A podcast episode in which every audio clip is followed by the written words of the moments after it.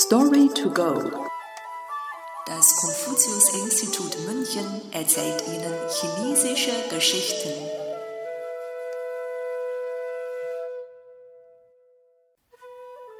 Ein Haar von neun Ochsen.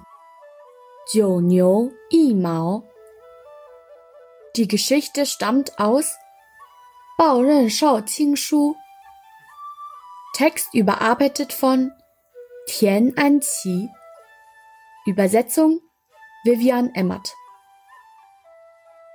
Während der Herrschaft des Kaisers Wu Di der Han-Dynastie führte der General Li Ling seine Truppen gegen die Xiongnu in den Krieg. Da der Feind ihnen aber in der Zahl seiner Krieger haushoch überlegen war, musste er sich einige Tage später ergeben. Alle Minister beschuldigten Li Ling für seine Niederlage. Nur der Gelehrte Sima Qian verteidigte ihn.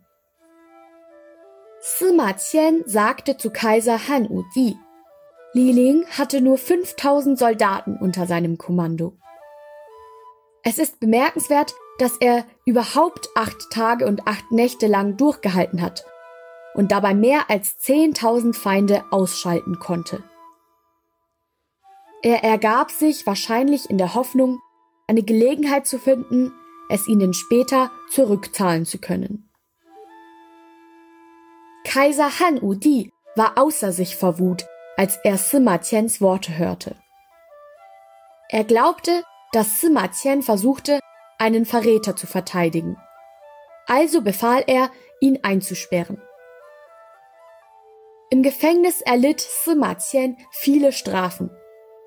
Er hatte sogar mit dem Gedanken gespielt, sich selbst das Leben zu nehmen. Doch ihm war auch bewusst, sollte er so sterben, wäre es, als ob einem Ochsen ein Haar ausfallen würde. Sein Tod im Gefängnis wäre so unbedeutend wie der einer Ameise, und sein Name würde in Vergessenheit geraten.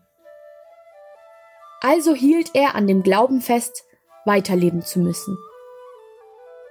Nach seiner Entlassung aus dem Gefängnis vollendete Sima Qian sein historisches Meisterwerk Shi Ji, welches ihn als Begründer der chinesischen Geschichtsschreibung festigte und einen neuen Standard für kommende Geschichtsschreiber im ostasiatischen Raum etablierte. Aus dieser Geschichte leitete sich die Redewendung ein Haar von neun Ochsen ab, die als Metapher für unbedeutende Dinge verwendet wird, die zu klein sind, um einen Unterschied zu machen.